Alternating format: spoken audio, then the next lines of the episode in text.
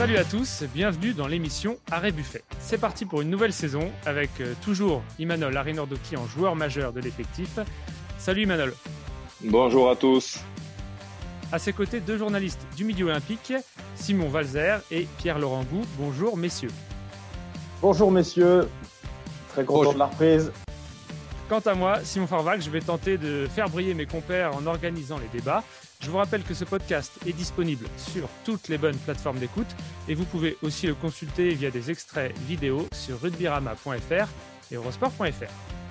Alors aujourd'hui, nous allons d'abord parler de Virimi Vakatawa, contraint d'arrêter sa carrière professionnelle de joueur de rugby en France pour des raisons médicales. À quel point a-t-il marqué le rugby français depuis une dizaine d'années? C'est l'objet de notre premier sujet. Avec une victoire sur la pelouse de l'UBB 25-26, Toulouse a bien débuté sa campagne de reconquête du trône en top 14. Intersaison, Coupe du Monde dans un an, esprit revanchard peut-être. On va discuter des chances de titre du Stade toulousain dans la deuxième séquence de l'émission. Et on va terminer ce podcast par un crochet du côté du 15 de France. Fabien Galtier a évoqué la question du capitanat dans un entretien accordé au Midi Olympique il y a quelques jours. Charles Olivon, Antoine Dupont ou quelqu'un d'autre, qui doit porter le brassard chez les Bleus? On vous donne notre avis. Voilà, vous connaissez le programme. Arrêt Buffet, c'est parti. Virimi Vakatawa est contraint d'arrêter sa carrière professionnelle de joueur de rugby en France pour des raisons médicales, la faute à une anomalie cardiaque. On l'a appris en début de semaine et on avait envie ce jeudi d'évoquer la place importante qu'il a occupée pendant une dizaine d'années dans le rugby français, ou en tout cas plus précisément depuis 3-4 ans, il était devenu un joueur majeur du 15 de France. Imanol, quel euh, regard tu, portes sur sa carrière en équipe de France? C'est, un joueur tout d'abord qui a, qui a marqué euh, l'équipe de France euh, de par sa singularité. Hein. Voilà, c'est un profil dont on ne disposait pas en France et qui a vraiment amené son, rugby à, un très haut niveau. Et, il a surtout travaillé aussi dur physiquement parce que pendant sa carrière, il y a eu des périodes où il était moins performant parce que je pense qu'il était moins bien physiquement. Et quand il a pris ce, cette dimension, en tout cas, euh, de, titulaire en équipe de France, euh, je pense que du moment où il a formé la paire avec notamment Gaël Ficou, euh, il pouvait postuler avec cette paire à devenir l'une des meilleures paires de centre du, monde. Et voilà, c'était un joueur quand même assez exceptionnel. On a beaucoup parlé de lui offensivement, mais défensivement, il, quand même, il secouait de, de la barbaque offensivement, voilà, c'est vraiment un joueur qui était capable de, fixer deux, trois joueurs, de faire des différences énormes, de par sa capacité à faire des offloads, des, des, passes après le contact, voilà, avec des gestes de, classe euh, mondiale. Donc euh, voilà, c'est avec beaucoup de, regrets qu'on a appris euh, qu'il ne pouvait pas continuer en tout cas sa carrière de sportif de haut niveau. Euh, alors, je ne sais pas si on peut considérer ça comme une, grave blessure. Je ne pense pas parce qu'il avait déjà eu des, quelques, quelques alertes qui étaient suivies de près par rapport à une petite anomalie cardiaque qui a, qui a évolué. Bon, voilà, le, plus important, c'est, c'est qu'il aille bien. Et euh, je crois qu'il va être aussi très bien encadré euh, au, Racing et, pris en charge pour, pour, pour, pour intégrer, en tout cas pour faire partie et continuer à faire partie de la famille des, bleus ciel et, blancs. Donc, euh, c'est dommage, on, ne le reverra plus, mais, euh, mais c'est sûr qu'il aura marqué énormément, notamment euh, l'ère Galtier. Bakatawa, c'est donc une carrière qui risque de s'arrêter, en tout cas en France, selon les infos qu'on a, à 30 ans et 32 sélections et 10 essais en équipe de France. C'est pas énorme, mais au niveau de l'impact depuis quelques années, c'était très important. Simon, tu partages cet avis. C'était devenu un joueur majeur du dispositif de Galtier? Oui, c'était euh, c'était un joueur majeur. Enfin, il l'a longtemps été. Il faut quand même rappeler que ces derniers temps, il l'était moins. Bien sûr, il a participé à la tournée au Japon, mais euh, il avait aussi souffert de quelques euh, petites blessures qui avaient. il y avait une telle concurrence. Il y a une telle concurrence à ce poste de centre. Hein. On a de la chance. En, France, on est vraiment bien pourvu. Qu'il avait progressivement cédé sa place, notamment à Jonathan Danty qui avait, signé un excellent tournoi.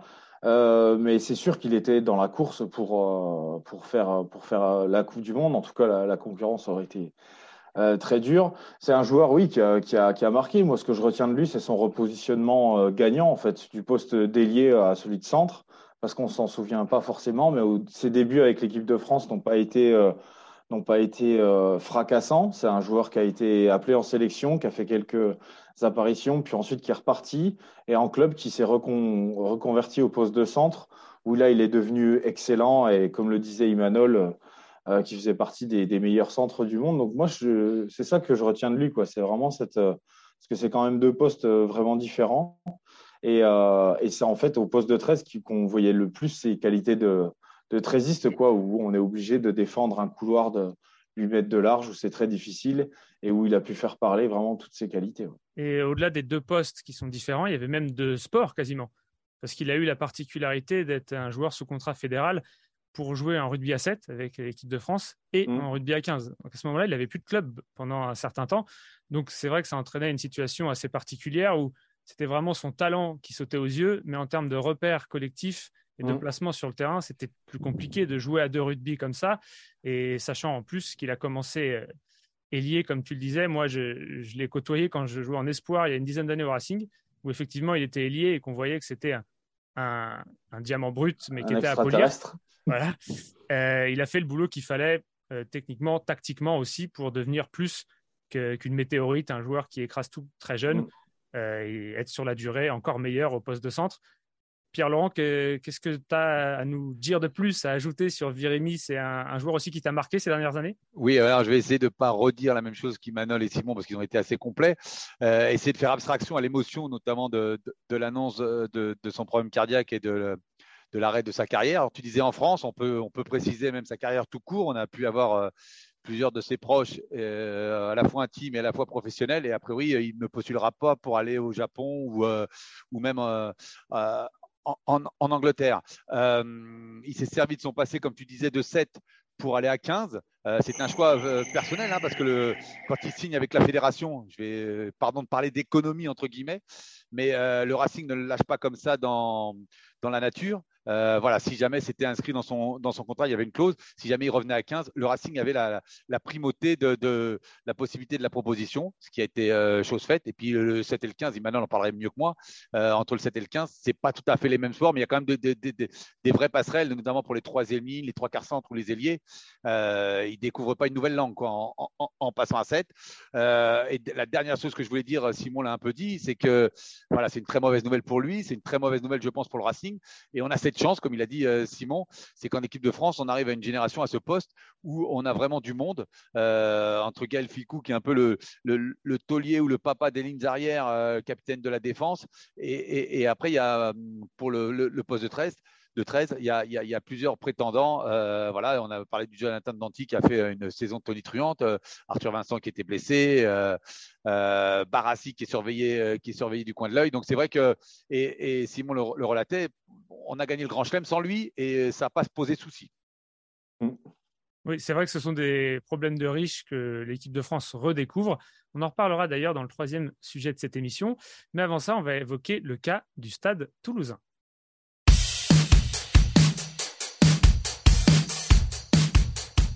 Détrôné la saison passée, le Stade toulousain va tenter de reconquérir le Brennus cette saison.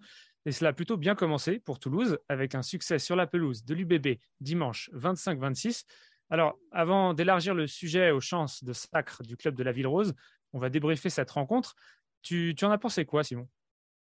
Ah, Moi, j'ai adoré ce match. Franchement, je me suis régalé. Je ne je m'attendais pas à, une telle rencontre là pour, le, pour le compte de la première journée. J'ai été surpris de l'ambition des deux équipes à, jouer. J'ai été surpris de l'intensité euh, de la rencontre, même dans les chocs et tout ça. Enfin, ça a été vraiment un match euh, que j'ai trouvé sublime. J'ai trouvé Zach Holmes euh, incroyable. Romain Tama qui fait des, exploits en solitaire, qui a renversé la table pour renverser la rencontre. ouais, vraiment. Après, le scénario est presque un peu cruel pour les Girondins.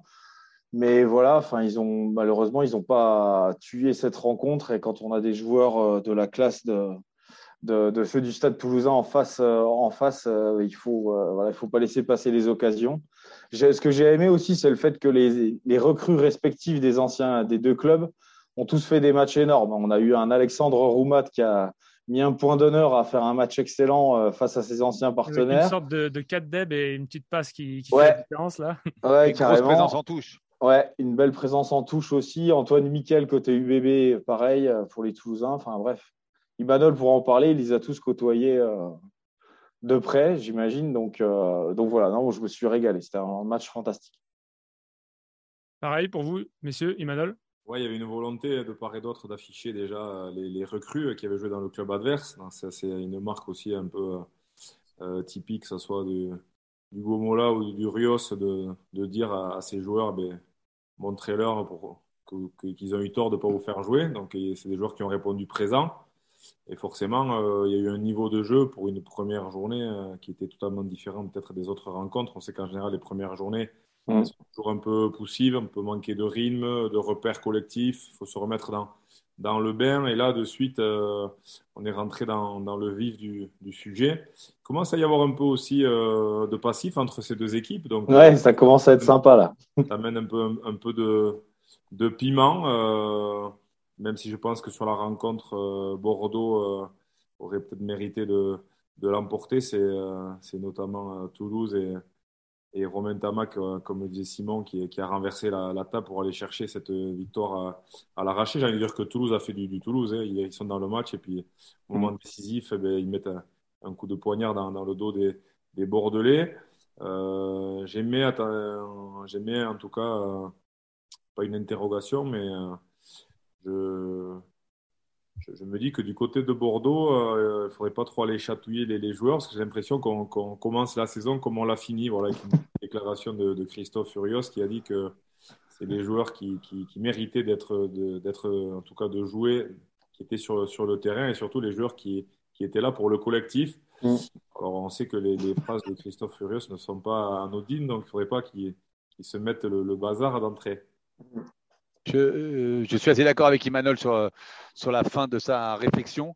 Et notamment, on le voit, euh, euh, je reprends le propos de, de, Simon sur Zach Holmes. moi, j'ai l'impression que le tournant du match se fait à la sortie de Zach Holmes. voilà, des fois, les, les, les coachs réussissent réussissent euh, leur match euh, en faisant les bons remplacements. Là, Zach Holmes était dans le match. le dimanche soir à la rédaction, on était tous, euh, on, s'est tous interrogé pourquoi sortir Zach Holmes, qui avait l'air d'être dans son match et pas fatigué, pour faire entrer Mathieu Jalibert. Et puis, parce qu'on a oublié dans notre constat, c'est que Mathieu Jalibert a deux balles de match, et notamment une, une assez facile au pied, qui rate franchement. Donc, euh, et ça va, ça me permet de, de, me raccrocher au dernier propos d'Imanol sur euh, la, la, fin de la saison de l'UBB et euh, les tensions qu'il y avait eu entre Urios et certains de ses joueurs, dont notamment Mathieu Jalibert. Là, Mathieu Jalibert peut-être était peut-être frustré d'être remplaçant, mais il n'a il a pas donné tort à son coach, quoi. Mmh. Voilà, c'est clair. Ça, c'est un sujet dont on va certainement reparler dans les émissions à venir. Parce qu'effectivement, la, relation conflictuelle ou pas entre le staff et les joueurs de l'UBB, euh, ce sera un fil rouge de cette saison parce que des fois, il peut aussi y avoir de grandes choses qui naissent de ça. Vous vous pensez pas Mais tu peux enlever le ou pas. Hein. Enlève le ou pas. Hein. Mmh. et pour rester sur Toulouse, donc en attendant de revenir vers l'UBB euh, qui, qui, va nous occuper dans les semaines à venir, est-ce que vous, euh, vous considérez que Toulouse est le grand favori de, de cette saison en top 14 ou est-ce que vous le mettez parmi la liste des prétendants et pas un petit cran au-dessus? Il y a beaucoup de, prétendants. Aujourd'hui, on l'a vu euh, la saison passée, il y, a, il, y a, 10 clubs qui jouaient la, la qualif. On a vu qu'il y, a des situations qui, peuvent euh, évoluer très rapidement. Euh, on peut être sur un nuage pendant, pendant les phases de, championnat et puis s'écrouler au, au moment des matchs éliminatoires. Euh, on peut arriver aussi euh, tant bien que mal à se qualifier puis trouver une superbe dynamique sur, la fin de saison pour aller chercher un titre. Euh, tout le monde n'aurait pas parié sur Montpellier l'année dernière. Ils ont, eu, la baraka quand ils ont fait des matchs assez, monstrueux, hein, que ce soit déjà en demi-finale et puis, et puis en finale. maintenant, c'est sûr que c'est l'un des prétendants. Moi, moi, je les mets dans, dans le, dans le top 3 euh, des équipes qui vont prétendre au titre. Euh, maintenant, on connaît le, le marathon et l'intensité du, du, top 14 qui est intransigeant, euh, où le moindre point va, va compter. Donc, il va falloir tout prendre en considération. C'est aussi une année de, Coupe du Monde, donc c'est à prendre, à prendre en considération. il va falloir aussi ménager certains joueurs. C'est une année particulière. Euh, même si les joueurs qui seront sur, le terrain internationaux, ils se donneront à fond pour justement éviter de, se blesser. Mais voilà, c'est toujours une année particulière. Donc les clubs euh, pourvoyeurs euh, de, nombreux internationaux euh, comme Toulouse devront aussi gérer leur effectif. voilà, donc qui des, des, blessures aussi qui peuvent jouer dans, des périodes un peu compliquées où on peut laisser passer beaucoup de points. Donc voilà, c'est encore une saison qui va être excitante, qui va être faite de rebondissements, d'aléas, de blessures, de coups de gueule, euh, des équipes aussi qui vont se foutre le, bazar. Euh, ce qui est sûr, c'est que Toulouse va devoir et, va vouloir euh, prétendre de nouveau à, son statut après une saison, on va dire, pas réussie en tout cas. Parce que c'était quand même une très belle saison, mais quand on est habitué à. D'ailleurs, toi, Emmanuel, tu as, été, ah, as été double champion de France 2005-2006. quand on est comme ça deux années de suite au top, et qu'on se fait bousculer euh, du trône, on fait plus que vaciller, on se fait piquer la place. Euh, comment réagit? Tu penses que les mecs là, à Toulouse sont particulièrement revanchards ou pas? Bah, C'est sûr qu'ils vont être euh, revanchards parce que ça a quand même été une année compliquée pour eux l'année dernière. malgré tout, ils ont réussi à, à, se qualifier, à jouer deux demi-finales. Euh, c'était pas c'était pas gagné quand même au moment de la saison senti quand même en perte de vitesse. Ils avaient aussi un peu perdu le, rugby par moment. Ils ont, ils ont voulu trop euh, surjouer, jouer devant la défense. Euh, ils ont fait beaucoup de, d'erreurs individuelles, euh, techniques notamment, des, fautes de main qui n'étaient pas habituelles chez eux. Donc ils n'arrivaient pas à retrouver le, le, rugby vidé qu'on, leur connaît. Donc ils vont avoir à cœur de, de remontrer en tout cas tout, tout leur potentiel, avec certainement aussi moins de blessures, euh, une préparation euh, qui, a, qui, a, été très bonne, où ils ont pu tous travailler ensemble. L'année dernière, ça a été quand même très court pour les internationaux notamment, là, entre la, la, fin de la tournée, euh, la préparation, les vacances et la préparation. Là, on sent qu'il y a des internationaux qui, qui ont eu droit à une vraie bonne préparation, qui seront, je pense, au, au rendez-vous.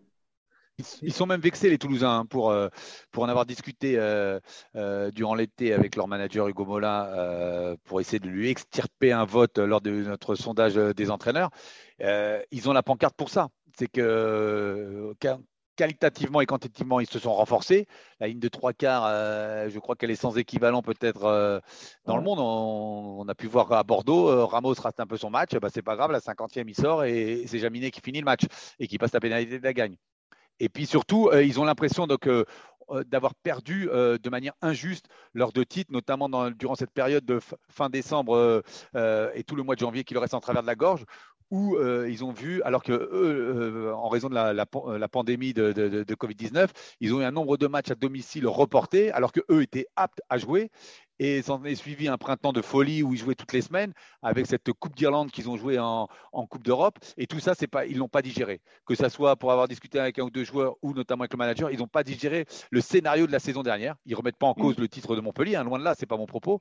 Mais ils, se sentent vraiment vexés du scénario euh, dans, la façon dont ils ont perdu euh, les deux titres. Donc euh, ça, plus un, un, recrutement excellent et intelligent, ils ont mm. vraiment, moi je leur mets la grosse pancarte. Simon, tu es d'accord sur le recrutement, euh, l'effectif pour toi?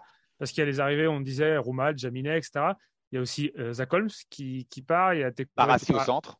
Il y a qui part à la retraite. Par contre, si on fait le bilan comme ça, Simon, tu te trouves aussi que l'effectif est encore un cran au-dessus par rapport à la saison précédente? Ouais, je trouve. Je trouve. Je sais pas si, comme le disait Pierre-Laurent avant, je ne sais pas si la ligne de trois quarts, tant, alors surtout ce qui est dingue, c'est qu'il y a vraiment euh, une quantité incroyable de joueurs qui sont euh, extrêmement rapides, mais surtout il y a une profondeur. Quoi. Voilà. Ils peuvent pas tous les mettre, c'est un truc de fou. Euh, Capozzo, il était même pas euh, dans le groupe, si je me trompe pas, ce week-end. voilà, vous avez Arthur Retière, Pierre-Luc Barassi, Melvin Jaminet. Enfin, voilà, avec en plus d'autres joueurs, d'autres joueurs à côté, Mathis Lebel. Enfin, ça, ça, va aller, ça va aller vraiment très vite, quoi. Donc c'est vrai qu'en termes de. Moi, la seule réserve que j'aurais, c'est qu'encore une fois, on est dans une année de, Coupe du Monde. Et euh, voilà, les, joueurs seront absents. Là, pour le coup, à chaque rassemblement du 15 de France, euh, le Stade toulousain va être sacrément diminué. Et la seule, c'est la seule réserve que j'émettrais. Mais moi, je voulais faire juste une petite parenthèse et demander à Imanol, en fait, qu'est-ce que ça change individuellement quand tu prépares, quand tu es dans une année de Coupe du Monde? Est-ce que toi, en tant que joueur, tu as plutôt tendance à avoir peur de la blessure, donc dans un sens, ça peut t'inhiber, ou au contraire, bah, tu, fais, euh, tu, vis les choses à fond, tu sais que tu as, la pression, tu sais ce qui arrive et que tu abordes les choses euh, plutôt de façon en étant conquérant. Quoi. Le, meilleur moyen de ne pas se blesser, tu as, as, répondu tout seul, c'est de s'engager à, à, à, 200%. Maintenant, je pense que le, le, staff est aussi assez intelligent. Je pense qu'à à Toulouse, dans d'autres clubs, ils ont su aussi ménager par moment euh, les joueurs pour qu'ils soient en forme ben, euh, pour, les matchs, pour les matchs importants. Maintenant, la seule chose qui peut un peu changer, c'est peut-être que euh, quand, quand, certains de ces joueurs seront blessés, ben, ils, se soigneront un peu plus longtemps. J'ai envie de dire, ils prendront peut-être un ou deux jours. Moins de risques. alors, ça s'est quantifié. le risque, il est toujours, il est toujours présent. C'est toujours très compliqué à, Mm. à, trouver le juste équilibre pour un joueur entre euh, la volonté de, vouloir jouer euh, et, le fait de se dire si je prends deux jours de plus, j'ai quand même moins de risque de, de, rechuter. Et, surtout, si je rechute, euh, quelle va être la gravité de, la rechute? Je risque de, ne plus jouer pendant deux ou trois mois. C'est toujours compliqué parce que parfois, de, de, louper un match, de, rester une semaine de plus, en tout cas, se soigner, et oui, c'est ça, parce qu'il faut se montrer aussi. Permettre aux joueurs de, bien réenclencher. Mm. Parfois, on reprend un peu trop tôt. Et derrière, on peut avoir une rechute qui peut être euh, fatale ou en tout cas beaucoup plus longue. Donc, euh, c'est ça qui va être compliqué à, gérer pour, pour, les joueurs sur une année de, de Coupe du Monde. Mm. Voilà, une problématique qui va faire à la fois la, force et la faiblesse du, du, Stade toulousain avec son effectif XXL cette saison encore. Et nous, pour la dernière partie de l'émission, on va parler du 15 de France. Antoine Dupont, Charles Olivon ou un autre, qui sera capitaine des Bleus lors de la prochaine tournée? Fabien Galtier a récemment déclaré dans le Midi Olympique que la question du brassard n'était pas réglée en équipe de France. Messieurs, avant de développer avec moult arguments un premier tour de table, pour vous, qui doit ou devrait être euh, capitaine de l'équipe de France euh, Pierre-Laurent? Antoine Dupont, sans hésitation. Imanol? c'est plus dur là. c'est toujours compliqué. Après, euh, écoute, c'est une bonne question parce que du coup, euh, on a quand même euh, pas mal de joueurs qui pourraient prétendre déjà à ce statut parce qu'il y a vraiment des tauliers aujourd'hui en équipe de France. je fais pas de Et qui l'ont fait en plus. Ils ont distribué le brassard. Il y a plusieurs joueurs qui pourraient porter le, brassard. On a vu que quand c'était Charles ou Antoine qui était capitaine, il a pu, il a pu, ils ont pu s'appuyer sur plus que des soldats, des, lieutenants. Euh, je pense à Grégory Aldrit, euh, je pense que Cyril Bay, Julien Marchand, enfin voilà, qui sont aussi capitaines, euh, qui est capitaine aussi par exemple à, Toulouse. Il y, a, des joueurs qui peuvent vraiment postuler. la question qu'on s'est posée là, en fin de saison dernière, c'était d'abord pour Charles Olivon de retrouver le niveau international et l'équipe de France. Ça, a été fait durant l'été. Il a quand même très bien fini la, saison. Là, j'ai l'impression qu'il a fait une sacrée entame aussi. Alors, c'était aussi contre son ancien club, donc je pense qu'il avait à cœur de montrer euh, son, niveau. Euh, maintenant, il va falloir d'abord qu'il revienne s'installer dans cette équipe de France, qu'il reprenne sa place, qu'il regagne sa, place de, titulaire euh, incontesté, incontestable. Ensuite, il a, il a, ce leadership et, ce charisme pour pour reprendre le brassard. Maintenant, c'est quand même Antoine Dupont qui a été capitaine. C'est Antoine Dupont qui, en étant capitaine, a levé euh, cette coupe euh, du, Grand Chelem.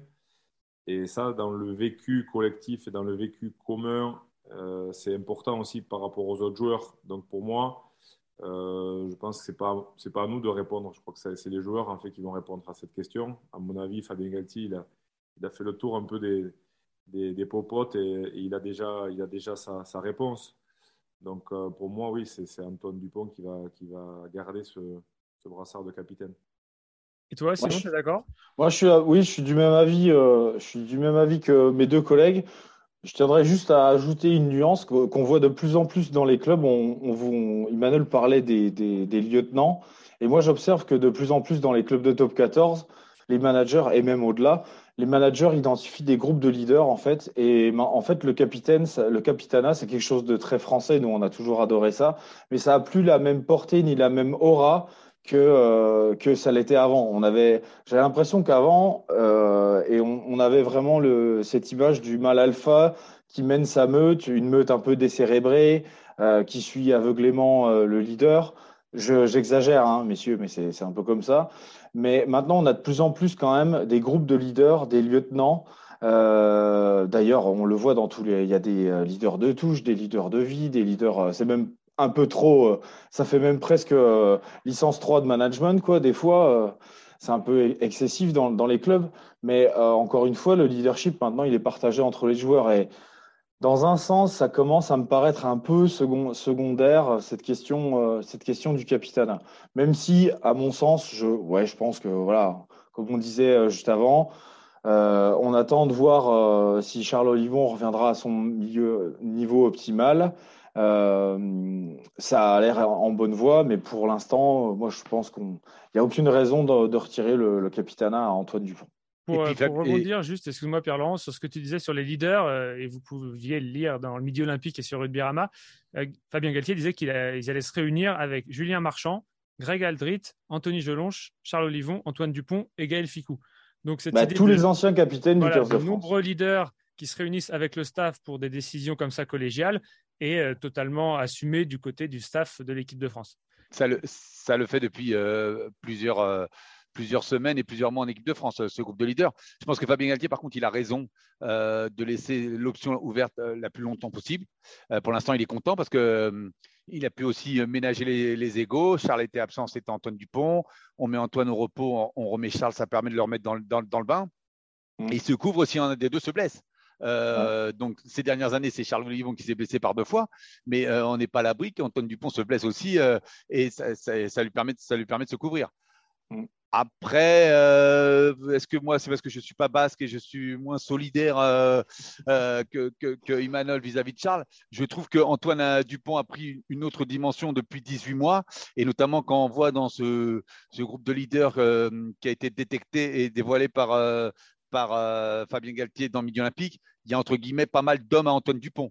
Euh, Antoine Dupont est devenu euh, aussi euh, le capitaine au, Stade Toulousain. Le fonctionnement qu'évoque Simon, ça marche énormément en club. En sélection, c'est encore un peu particulier. c'est pas pas dit. Donc, je trouve que Fabien Galtier et son staff ont raison de laisser ouvert.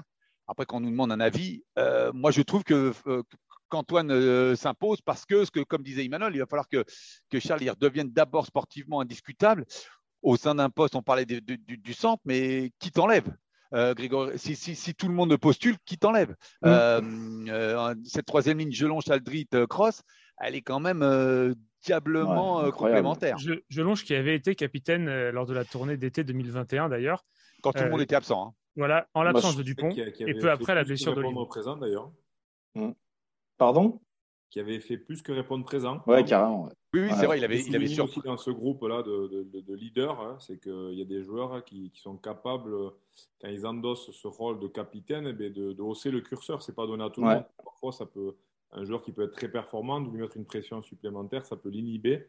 Et là, on voit que ce capitana, notamment en équipe de France, eh bien, euh, il permet aux joueurs de d'élever le, le, curseur et vraiment d'être encore plus performant. Euh, après, voilà, pour revenir sur Antoine Dupont, par rapport à ce que tu disais, Simon, euh, c'est vrai que c'est moins important peut-être aujourd'hui euh, d'établir comme ça un capitaine, mais un capitaine, il incarne toujours quelque chose. Et aujourd'hui, Antoine Dupont, il incarne la gagne. Et ça, c'est important vis-à-vis de ses coéquipiers. Mmh. D'ailleurs, le fait de, de, réunir comme ça ces lieutenants ouais. de façon un peu collégiale, euh, ça donne aussi de la légitimité au, capitaine. J'ai l'impression qu'il fait l'unanimité, même auprès des arbitres, auprès de tout le monde. Comme disait Pierlot, c'est un peu, euh, c'est vrai qu'il est au centre de ce microcosme gersois euh, qu'on se trouve un peu en équipe de France. J'ai l'impression qu'il fait un peu l'unanimité auprès de tout le monde, quoi, du public, des arbitres, des, de ses coéquipiers. c'est vrai. Ça, c'est une bonne chose. C'est bien pour les, les, autres joueurs autour parce que c'est quelque part, c'est aussi eux qui choisissent leur capitaine. Donc le capitaine a aussi une responsabilité vis-à-vis d'eux. Euh, c'est aussi une responsabilité. Et puis, euh, voilà, c'est pas, pas un capitaine qui est imposé euh, par juste un entraîneur ou pas. C'est le copain de. le meilleur joueur du monde de l'année dernière. Donc, non, non, ça, ça, lui permet vraiment de, d'asseoir sa légitimité et puis aussi d'avoir une certaine redevabilité ou en tout cas une responsabilité vis-à-vis de, ses coéquipiers. Ça, mm. c'est une bonne chose. Et pour revenir sur le rôle du capitaine et à quel point ça influe sur la préparation d'une rencontre, de l'être ou pas, euh, Emmanuel, toi, tu as été capitaine une fois euh, au coup d'envoi d'un match de l'équipe de France. Tu peux nous en parler un peu, qu'on essaie de se rendre compte de, ce que ça représente? Bah, On le vit tous différemment. Hein. donc, euh, non, je crois que c'est important de, rester, de rester la personne qu'on est et puis d'amener, ce, qu'on est. voilà. Là, dernièrement, c'est quand on regarde un peu les, les rôles des, capitaines, on voit qu'ils n'en font pas trop. je trouve ça très bien. Notamment que ce soit Charles quand il était capitaine, ou Gelonge, ou, ou Antoine Dupont dernièrement euh, en équipe de France. Euh, voilà, on sent quand même beaucoup d'humilité, euh, peut-être ces racines un peu, un peu gersoises là qui ils entretiennent aussi à, Toulouse. donc voilà, c'est forcément d'être le plus performant possible. Après, c'est vrai qu'on n'a plus les pères fouettards qui gueulent sur tout le monde et qui ont besoin de, de secouer le cocotier dans les matchs comme on le faisait nous à l'époque. en tout cas, de se mettre des, grands coups de, de cigare, ça c'est fini. Et de sortir en sprint. Ils sont plus dans une préparation individuelle avant les matchs. Et, voilà, ils sont plutôt même à la cool et ils ont, ils ont cette capacité à switcher euh, au, coup d'envoi. Et tant mieux, c'est mm. rafraîchissant.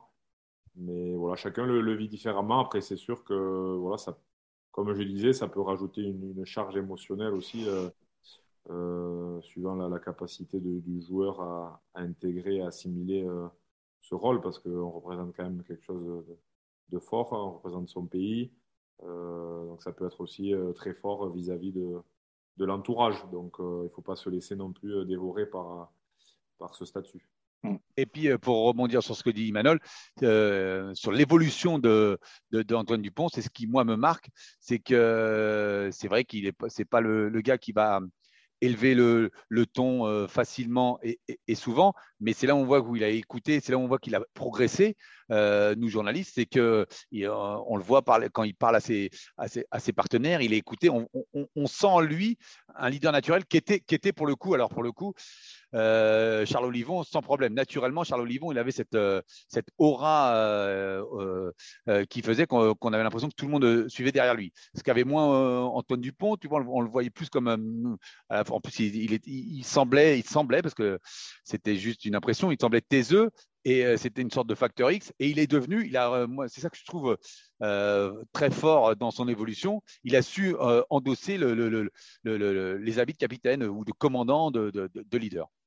Est-ce que vous pensez justement qu'il y a des postes plus ou moins préférentiels, ou peut-être que c'est devenu archaïque dans ce rugby moderne pour être capitaine Est-ce qu'il vaut mieux être devant, ferrailler avec les mecs que tu vas plus ou moins diriger, être le numéro 9 qui va glisser un mot euh, à l'oreille de l'arbitre, être le numéro 15 qui a une vision panoramique Est-ce que vous avez l'impression qu'il y a quand même un poste plus ou moins préférentiel ou pas du tout dans le rugby Il bah, faudrait que j'en parle à Philippe Saint-André, mais ça m'a toujours étonné qu'un ailier soit capitaine, moi. Pas vous? Moi aussi.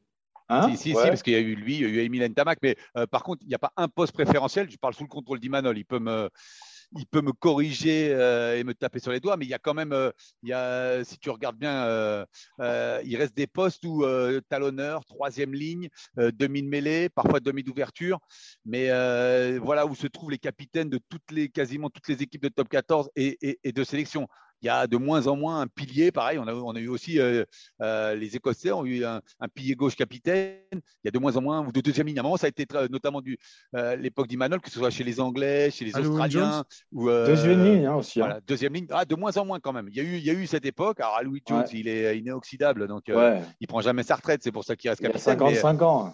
Mais on voit quand même que comme le rugby a quand même évolué et va de plus en plus vite, il faut des gens qui, qui, a une certaine vision du jeu, pardon pour les, le 5 de devant et les ailiers, mais on a l'impression que troisième ligne, troisième ligne et joueur de la charnière, ça fait des bons capitaines. Ailier, ça me fait bizarre, moi.